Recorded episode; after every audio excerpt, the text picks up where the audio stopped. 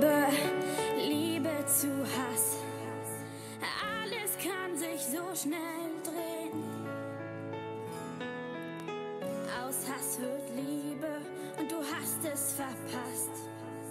Alles kann sich so schnell drehen und du kannst es nicht verstehen. Es war ein tägliches Spiel, das so nicht funktioniert. Sie waren zu jung und zu dumm und haben es einfach nicht kapiert. Sie haben sich gegenseitig härter und härter gedisst und waren am Ende voneinander angepisst. Doch insgeheim haben sie sich doch vermisst. Sag mir, wie lang soll es noch weitergehen, bis die beiden es endlich mal verstehen, dass sie sich lieben und nacheinander sehen. Verletzt, gedisst, gehasst, vermisst. Freundschaft zu Liebe,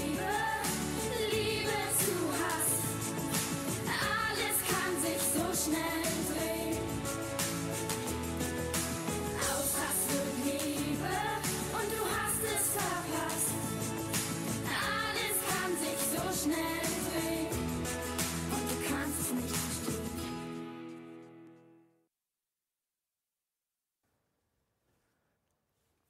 freue mich, dass äh, ihr hier seid, so zahlreich, das ist richtig cool und äh, dass wir in dieser Predigtreihe sind. Das äh, Lied, was ihr da gerade anfänglich gehört habt, das ist ein Song, den haben wir 2014 als Kirche im Zusammenarbeit mit der Arche, dem Kinderhilfsprojekt hier in Drewitz, mit Teens damals aus der Arche äh, geschrieben und aufgenommen. Das war nur der Anfang. Äh, ihr könnt den, wenn ihr wollt, auf YouTube mal suchen. Star Search, alles kann sich so schnell drehen, dann findet ihr den.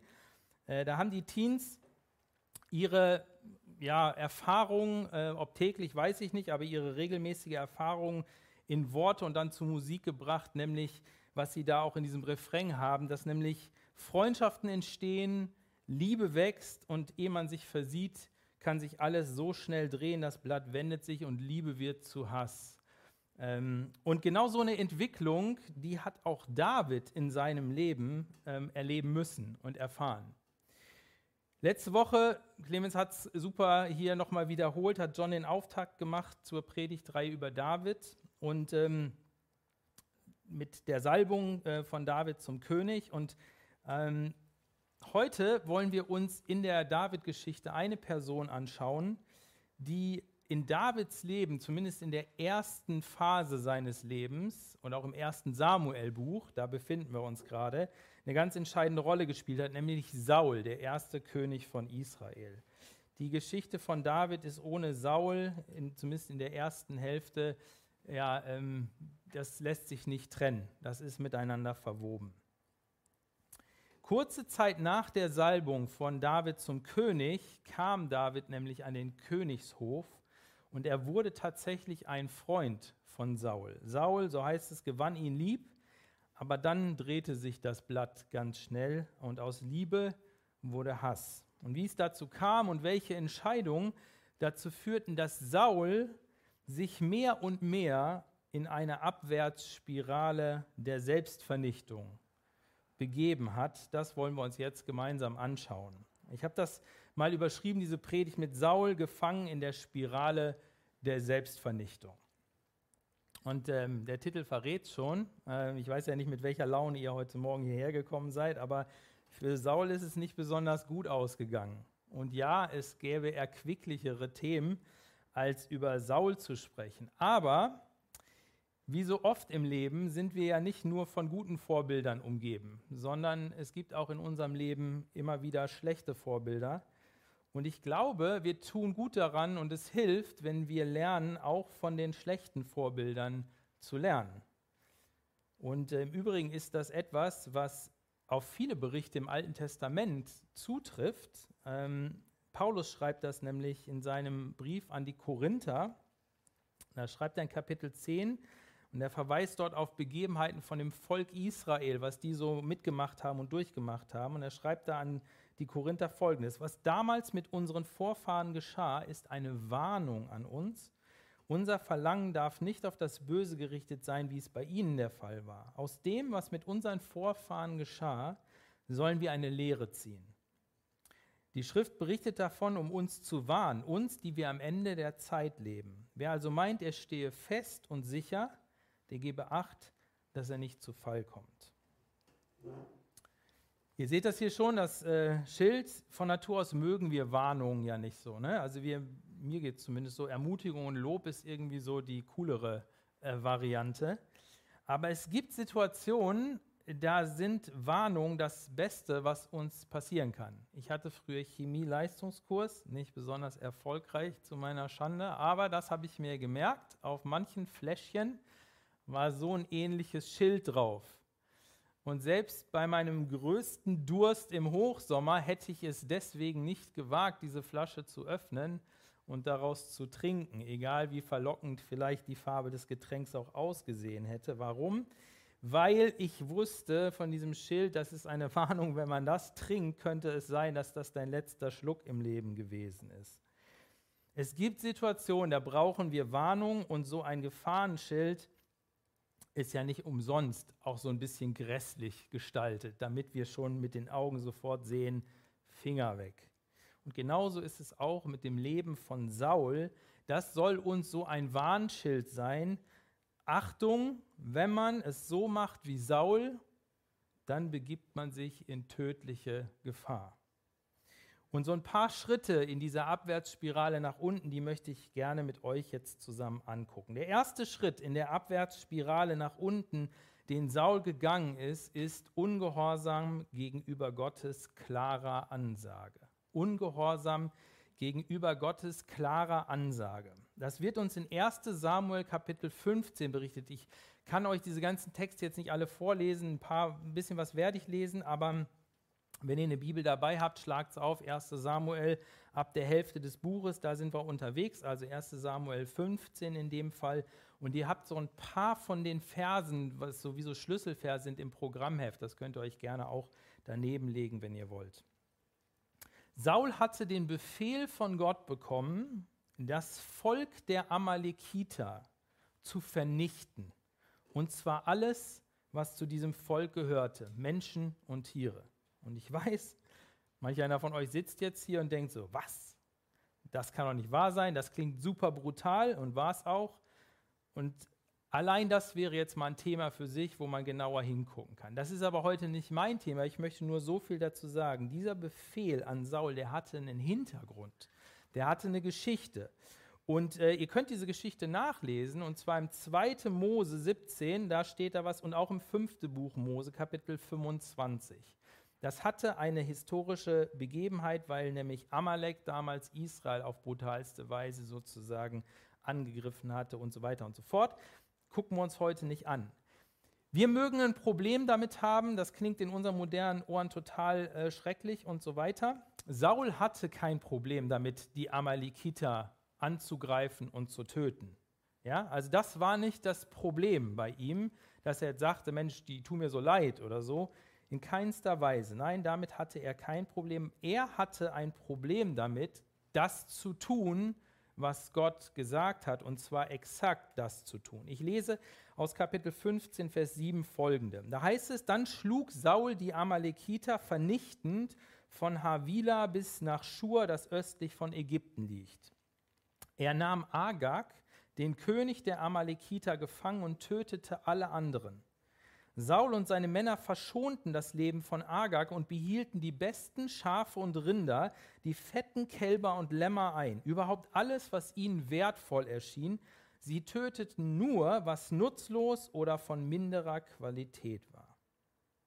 Und später, nachdem diese Schlacht da stattgefunden hat, kommt der Prophet Samuel, der auch David gesalbt hat und vorher auch Saul um Saul zur Rede zu stellen, weil Gott hatte zu ihm gesprochen, hatte gesagt, pass mal auf, der Saul, das ist nicht der, den ich eigentlich als König weiterhin haben will. Samuel kommt also zu Saul und stellt ihn zur Rede. Und dann heißt es, als Samuel ihn schließlich fand, begrüßte Saul ihn. Der Herr segne dich, sagt er, ich habe den Befehl des Herrn ausgeführt. Woher kommt dann das Blöken der Schafe und das Gebrüll der Rinder, das ich höre? wollte Samuel wissen. Meine Männer haben sie von den Amalekitern mitgebracht. Sie haben die besten Schafe und Rinder verschont, gab Saul zu. Aber sie wollen sie dem Herrn, deinem Gott, als Opfer darbringen. Alles andere haben wir vernichtet. Da sagte Samuel zu Saul, hör auf damit. Vernimm, was der Herr mir letzte Nacht gesagt hat. Sprich, erwiderte Saul. Samuel sagte zu ihm, obwohl du vielleicht selbst gering von dir dachtest, bist du aber der Anführer der Stämme Israels geworden. Der Herr hat dich zum König über Israel gesalbt und er hat dir einen Auftrag erteilt und dir befohlen, geh und töte die Sünder, die Amalekiter, kämpfe gegen sie, bis sie alle vernichtet sind. Warum hast du dem Herrn nicht gehorcht? Warum, hast du auf, warum warst du auf Beute aus und hast genau das getan, was der Herr dir verboten hat? Aber ich habe dem Herrn gehorcht, beharrte Saul. Ich habe den Auftrag, den der Herr mir gab, erfüllt. Ich habe Agag, den König von Amalek, hergebracht und alle anderen Amalekiter habe ich getötet. Dann haben meine Männer die besten Schafe und Rinder als Beute mitgenommen, um sie dem Herrn, deinem Gott, in Gilgal zu opfern. Aber Samuel entgegnet, und diesen, diese Verse habt ihr im Programmheft, was gefällt dem Herrn mehr, deine Brandopfer und Opfergaben oder dein Gehorsam gegenüber seiner Stimme? Ihm zu gehorchen ist viel besser, als ein Opfer darzubringen. Auf ihn zu hören ist besser als das Fett von Widdern. Auflehnung ist so schlimm wie die Sünde der Zauberei und Eigensinn so schlimm wie Götzendienst. Weil du dich vom Wort des Herrn abgewandt hast, hat er sich nun auch von dir abgewandt. Du wirst nicht länger König sein. Berechnender Teilgehorsam Gottes Gebot gegenüber ist nichts anderes als offene Rebellion gegen Gott. Berechnender Teilgehorsam Gottes Gebot gegenüber ist nichts anderes als offene Rebellion gegen Gott. Gehorsam funktioniert nicht nach dem Mehrheitsprinzip. Ich habe 80 Prozent erfüllt, das ist die Mehrheit, also habe ich gehorcht. Nein, wenn ich 80 Prozent von Gottes Willen erfülle, aber 20 Prozent davon mache ich meine eigenen Regeln und befolge die, dann habe ich zu 100 Prozent nicht gehorcht. Gehorsam gegen Gott, gegenüber Gott ist auch kein Deal. So nach dem Motto 80 Prozent okay, erledige ich, über die anderen 20 verhandeln wir. Da kommen meine Vorstellungen auch noch mit rein. So läuft das bei Gott nicht. Jetzt sind wir alle Gott gegenüber immer wieder ungehorsam, also ich zumindest. Wir wissen auch oft, ich, ich weiß oft, was er will und tue es dennoch nicht. Aber jetzt kommt ein wichtiger Punkt. Es ist eine Sache, Gott gegenüber ungehorsam zu sein, was wir alle sind, es dann einzusehen, zu bekennen und ihn um Vergebung zu bitten. So sollten wir das tun. Es ist aber eine andere Sache, Gott gegenüber ungehorsam zu sein, es zu wissen und trotzdem zu behaupten, ich habe den Willen Gottes erfüllt. Wo bist du Gott ungehorsam? Wo sündigst du vielleicht sogar sehr bewusst und du weißt, dass Gott das nicht will. Es mag vielleicht ein bisschen missverständlich klingen, aber unter Umständen ist, dass du sündigst, gar nicht das Kernproblem. Also das ist falsch, du brauchst Vergebung, nicht, dass wir uns falsch verstehen. Das heißt in dem Fall, bekenne ihm das, wenn du das weißt und, und merkst, bekenne ihm deine Schuld, kehr um, bitte Gott um Vergebung, auch wenn das zigmal am Tag dasselbe der Fall ist. Tu das. Und Gott ist ein gnädiger Gott, der dir gern vergibt. Aber, das ist die Lektion, die wir von Saul lernen sollen, sei auf der Hut, wenn du anfängst, deine Sünde für richtig zu erklären. Samuel sagt zu Saul, warum hast du dem Herrn nicht gehorcht? Warum warst du auf Beute aus und hast genau das getan, was der Herr dir verboten hat? Aber ich habe dem Herrn gehorcht, beharrte Saul. Nein, hast du nicht, Saul. Sauls Leben sollte für uns, glaube ich, so ein fettes Warnschild sein, anzufangen, unsere Sünde zu rechtfertigen, also etwas, wo, was als, also etwas als Gottes Willen zu bezeichnen, von dem Gott ganz klar gesagt hat, dass es nicht sein Wille ist. Das ist das Problem hier bei Saul. Wir springen ein bisschen nach vorne in der Geschichte und kommen zum zweiten Schritt in dieser Abwärtsspirale von Saul. Und dieser zweite Schritt ist Neid und Missgunst. David ist zum König gesalbt worden und ist tatsächlich am Königshof bei Saul gelandet. Warum? Das lese ich uns vor. 1 Samuel Kapitel 16, die Verse 14 folgende. Der Geist des Herrn hatte Saul verlassen und der Herr schickte ihm einen bösen Geist, der ihn quälte. Da sagten die Diener Sauls zu ihm, offensichtlich quält dich ein böser Geist, den Gott geschickt hat. Lass uns einen guten Musikanten suchen, der die Harfe für dich spielt, wenn der böse Geist dich peinigt. Er wird dann für dich darauf spielen und bald wird es dir wieder, wieder besser gehen. Da befahl Saul seinen Dienern, sucht jemanden, der gut spielen kann und bringt ihn her. Einer der Diener erwiderte, ein Sohn Isais aus Bethlehem ist ein begabter Hafenspieler. Er ist auch mutig und tapfer im Kampf und wortgewandt. Außerdem ist er ein sehr gut aussehender Mann und der Herr ist mit ihm. Also schickte Saul Boten zu Isai und ließ ihm sagen, schick mir deinen Sohn David, den Hirten.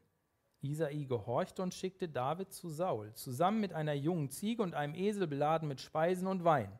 So kam es, dass David zu Saul ging und ihm diente. Saul hatte David sehr gern und David wurde einer seiner Waffenträger. Wir haben es im Lied ja eben gehört. Alles kann sich so schnell drehen und genau das passiert jetzt auch bei David. Und die Ursache, dass sich Liebe in Hass verkehrt, in dem Fall war Eifersucht, Neid und Missgunst. Ich lese weiter, Kapitel 18, Vers 5 bis 9. David zog für Saul in den Kampf und war erfolgreich in allem, was Saul ihm auftrug. Schließlich machte Saul ihn zum Heerführer, eine Wahl, die den Beifall des Volkes und auch der Diener Sauls fand. Als das Heer nach dem Sieg Davids über die Philister nach Hause zurückkehrte, kamen die Frauen aus allen Städten König Saul entgegen. Sie sangen und tanzten vor Freude und spielten auf Tamburinen und Zimbeln. Sie sangen, Saul hat Tausende getötet, aber David Zehntausende. Saul wurde sehr zornig, weil ihm das Lied ganz und gar nicht gefiel. Er dachte, sie sagen, David habe Zehntausende getötet und ich nur Tausende? Als nächstes werden sie ihn zu ihrem König machen. Und von da an war Saul eifersüchtig auf David. David ist militärisch sehr erfolgreich und beliebt, erfolgreicher und beliebter als Saul. Und Saul wusste, dass Gott ihn als König abgesetzt hatte. Aber er wollte, solange es ging, auf dem, auf dem Thron bleiben und an dem Thron festhalten. Das, was er hätte machen sollen, ist zurücktreten. Macht er aber nicht, sondern er hält an seinem Thron fest. Dass er an dem Thron festhalten konnte, hing aber an der Zuneigung des Volkes. Und deshalb wird Saul eifersüchtig auf David oder man könnte auch sagen argwöhnisch oder neidisch. Und jetzt ist ja die spannende Frage, was ist denn so schlimm an Neid und Eifersucht? Macht das das Leben nicht ein bisschen spannender? Mal hier so ein bisschen und da so ein bisschen. Wenn man ein bisschen in der Bibel stöbert, man kann direkt am Anfang anfangen, dann sieht man durchweg, wie zerstörerisch Neid ist. Das fing beim Teufel an. Der Teufel war ursprünglich ein Engel des Lichts, ein Geschöpf Gottes, Luzifer der Engel des Lichts, der in der Gegenwart Gottes stand. Und wie ist der Engel des Lichts zum Satan, zum Feind Gottes geworden? Weil er neidisch auf Gott war, weil er sein wollte wie Gott, weil er Gott sein wollte. Was denkst du, warum hat Satan die Schöpfung oder will die Schöpfung Gottes zerstören und uns zerstören? weil er eifersüchtig auf uns ist. Gottes Schöpfung mag er nicht. Er ist eifersüchtig auf uns, Geschöpfe. Wie kam die Sünde in die Welt?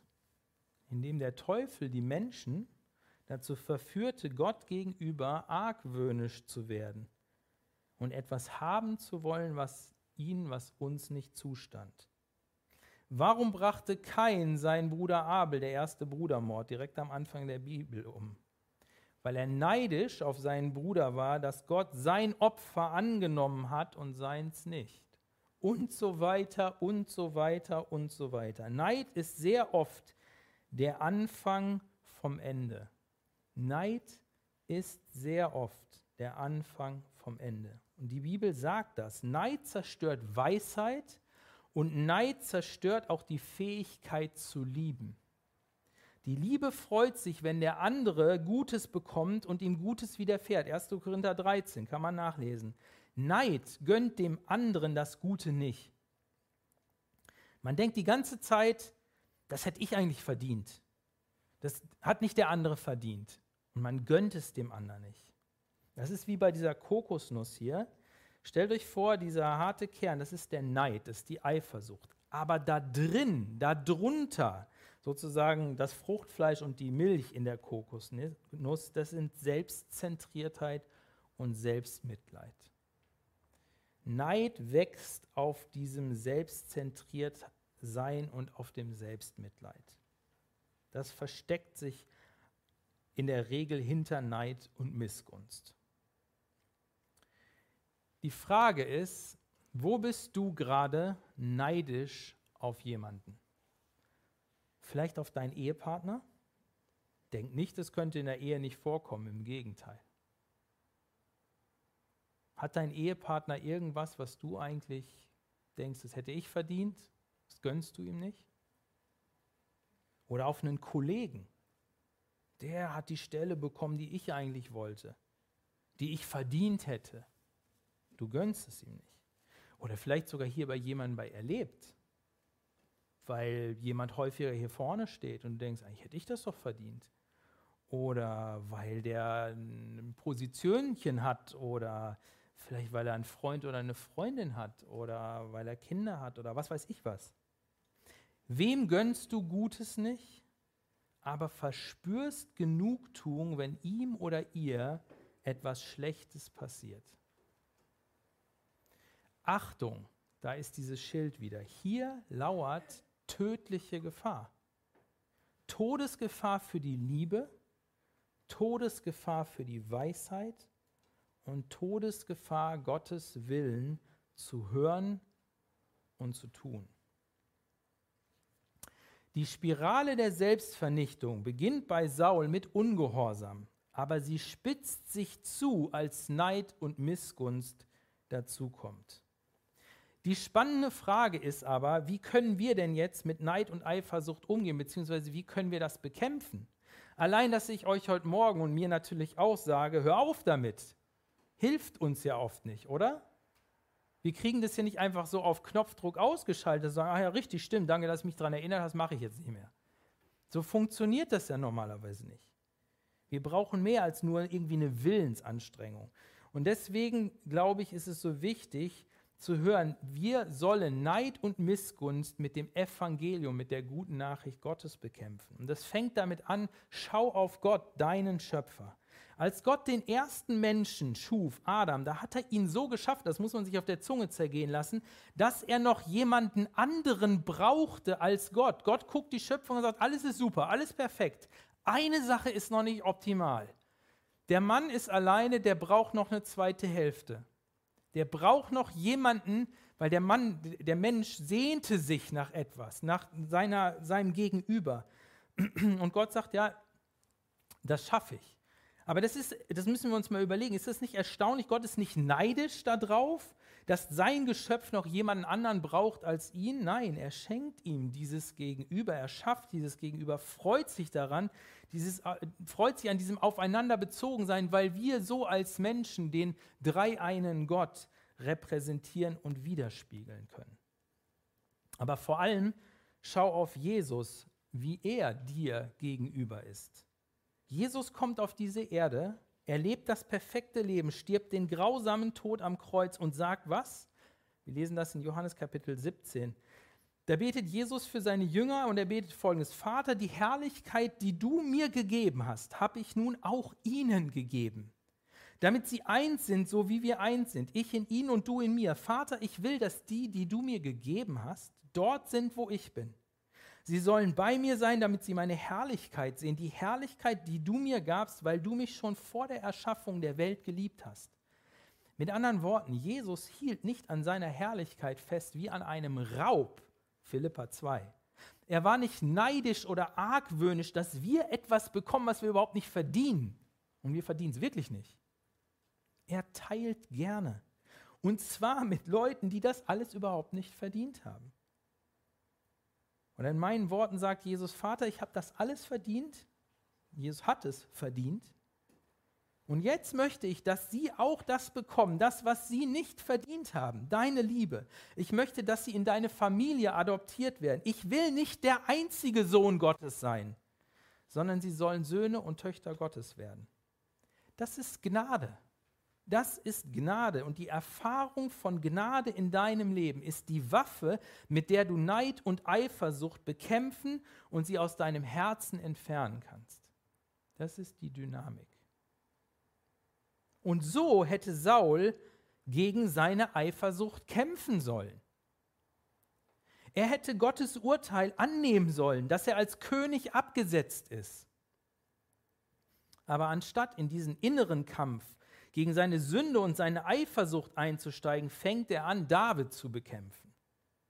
Und dadurch wird er mehr und mehr vom Bösen vereinnahmt und es geht immer schneller abwärts auf dem Weg zur Selbstvernichtung. Das ist der dritte Schritt, er fängt an, gegen Gottes Willen, gegen Gottes Wege und gegen Gottes Leute zu kämpfen.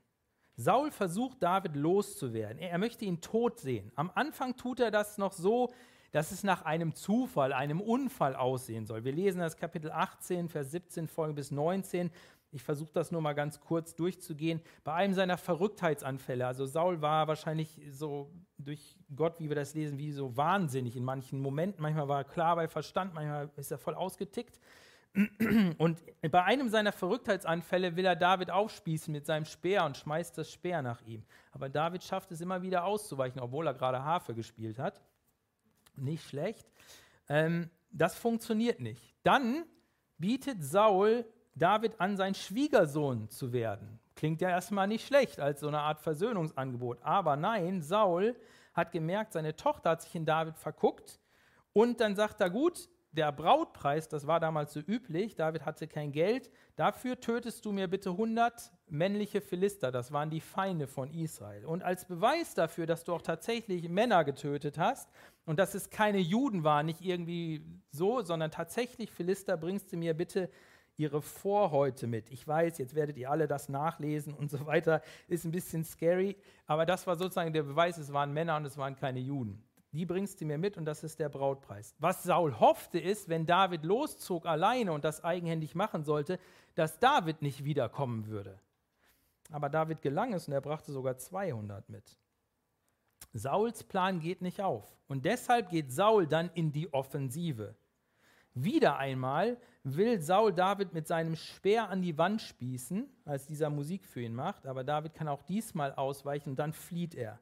Kommt nach Hause zu Michael, das war die Tochter Sauls und mittlerweile Davids Frau, und die gibt ihm zu verstehen, wenn du jetzt nicht fliehst, dann wirst du von meinem Vater umgebracht werden. Und so flieht David.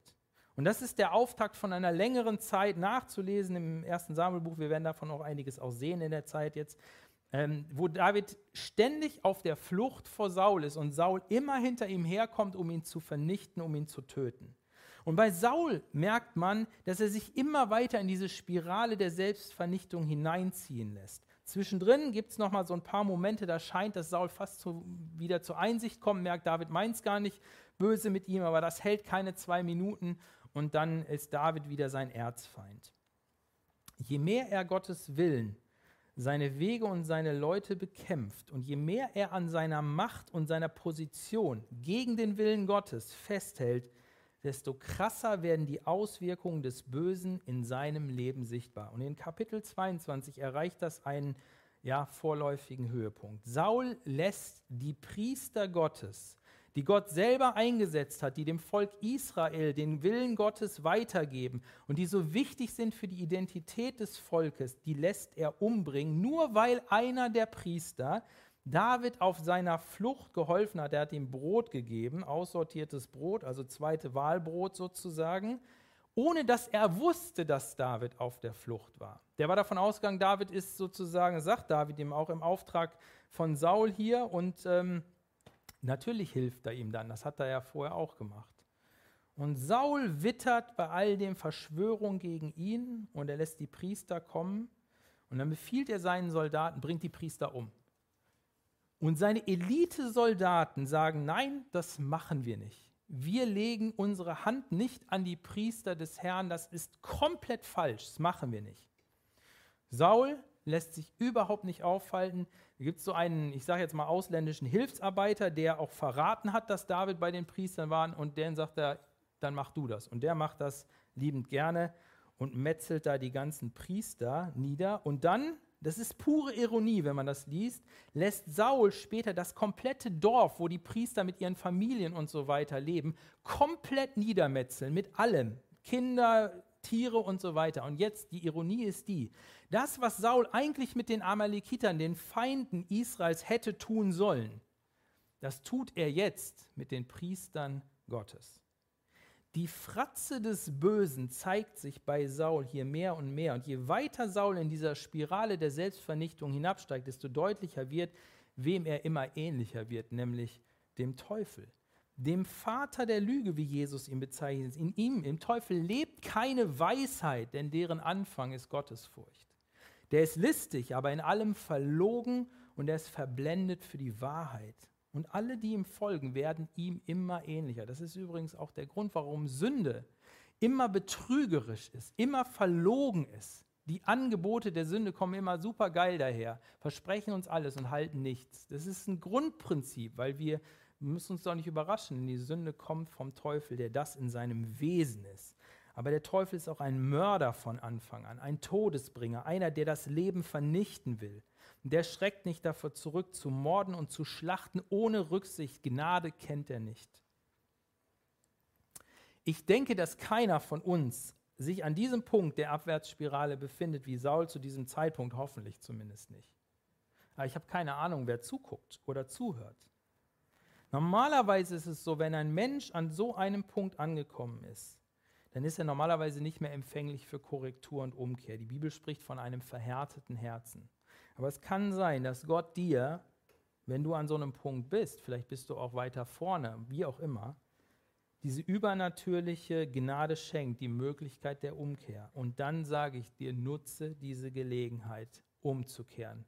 Es hängt dein Leben daran. Dein Leben hängt davon ab. Das ist die Lektion von Saul. Dein Leben hängt davon ab. Aber so ein Verhalten wie das von Saul an der Macht festhalten, Krampf, das kennen wir ja auch, oder? Also zum einen aktuelles Weltgeschehen, muss man nur mal nach rechts und links gucken, die Mächtigen sich an ihre Position krallen, vom Mord nicht zurückschrecken und ihr Tun als gerecht hinstellen und dadurch zum Handlanger des Bösen werden. Das gibt es rechts und links in dieser Welt. Aber auch da, wie wir eben schon gehört haben, sollten wir aufpassen. Wer steht, der soll aufpassen, dass er nicht fällt. Denn es gibt so ein ähnliches Verhalten, nämlich auch in unserer kleinen Welt, auf unserer kleinen Weltbühne, öfter als wir das gerne hätten. Zum Beispiel in der Gemeinde. Da hat Person XY einen Posten, sagen wir mal leitender Ältester oder Pastor.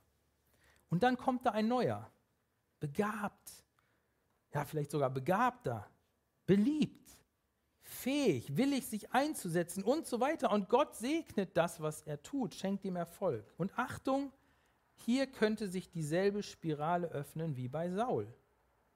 Fürchtest du um deine Position, um deinen Posten? Bist du neidisch? Beginnst du die andere Person zu diskreditieren, erstmal im Stillen und versteckt natürlich, manchmal als Gebetsanliegen kaschiert oder als seelsorgerliches Anliegen. Du hörst gerne hin und verbreitest auch gerne Gerüchte, die die Integrität der Person in Frage stellen. Ja, manchmal bricht dann sogar ein ganz offener Machtkampf aus. Ich weiß gerade von einer Gemeinde, wo genau das der Fall ist. Wer hat das Sagen? Und es gibt so viele Gemeinden, die unter solchen Machtkämpfen, Positionskämpfen leiden und manchmal sogar zerbrochen sind. Und auch hier das Warnschild wenn du dich darauf einlässt, dann lauert große Gefahr. Wenn du nicht aufpasst, kann es nämlich sein, dass du meinst, du tust Gott einen Gefallen, indem du XY bekämpfst oder weghaben willst oder wie auch immer. Aber in Wahrheit kämpfst du gegen Gott, seine Wege und seine Leute. Achtung! Nichts anderes haben die führenden Leiter in Israel damals mit Jesus getan. Sie haben ihn bekämpft, weil sie um ihren Einfluss fürchteten. Matthäus berichtet uns das. Es war Neid. der sie dazu brachte, ihn an Pilatus auszuliefern, der ihn kreuzigen ließ. Wie endet die Geschichte um Saul? Eines Tages sind die Philister mit einem sehr großen Heer dabei, Israel anzugreifen. Und Saul musste den Kampf ziehen als König. Das war sozusagen da seine Pflicht, da konnte er nicht dran vorbei. Wenn die Israel platt machen wollten, dann musste er ran. Am Anfang seiner Regierung hätte er Gott befragt. Er hätte ihn befragt, um zu erfahren, was er tun soll und wie er es tun soll. Aber alle Personen, damals war das so, die brauchten quasi einen Mittler. Ja? Alle Personen, die ihm dazu helfen konnten, die waren tot. Samuel war tot und alle Priester hatte er töten lassen. In seiner Verzweiflung und Angst vor dieser Schlacht, und Saul hatte Angst, lässt er sich mit den Toten ein, um den Willen Gottes zu erfahren. Er geht zu einer Totenbeschwörerin, etwas, was Gott aufs strengste verboten hatte, um den Willen Gottes zu erfragen. Und wahrscheinlich ist das die Sünde, bei der es tatsächlich keine Umkehr mehr gibt. The point of no return. Wenn ich Gottes Handeln durch teuflische Macht erwirken möchte oder umgekehrt, wenn ich Gottes Handeln auf teuflische Macht zurückführe. 24 Stunden nachdem Saul bei einer Totenbeschwörerin gewesen ist und den toten Samuel befragen ließ, ist er tot. Er hat in der Schlacht Selbstmord begangen. Die Spirale der Selbstvernichtung ist zu ihrem Ende gekommen. Ich habe am Anfang gesagt, es ist nicht so das erquicklichste Thema. Nächstes Mal sind wir wieder bei schöneren, aber wir sollen lernen. Wir sollen daraus lernen. Und der Schreiber des Hebräerbriefs, und damit schließe ich, sagt uns genau das in Kapitel 3, Vers 7 folgende. Aus diesem Grund mahnt uns der Heilige Geist, wenn ihr heute die Stimme Gottes hört, dann verschließt euch nicht seinem Reden. Achtet also darauf, Geschwister, dass keiner von euch durch eine rebellische Haltung dem Unglauben Raum gibt und sich von dem lebendigen Gott abwendet. Ermahnt und ermutigt einander vielmehr Tag für Tag, solange dieses heute, von dem die Schrift spricht, noch andauert damit niemand unter euch sich von der Sünde betrügen lässt und sich dadurch dem Wirken Gottes verschließt.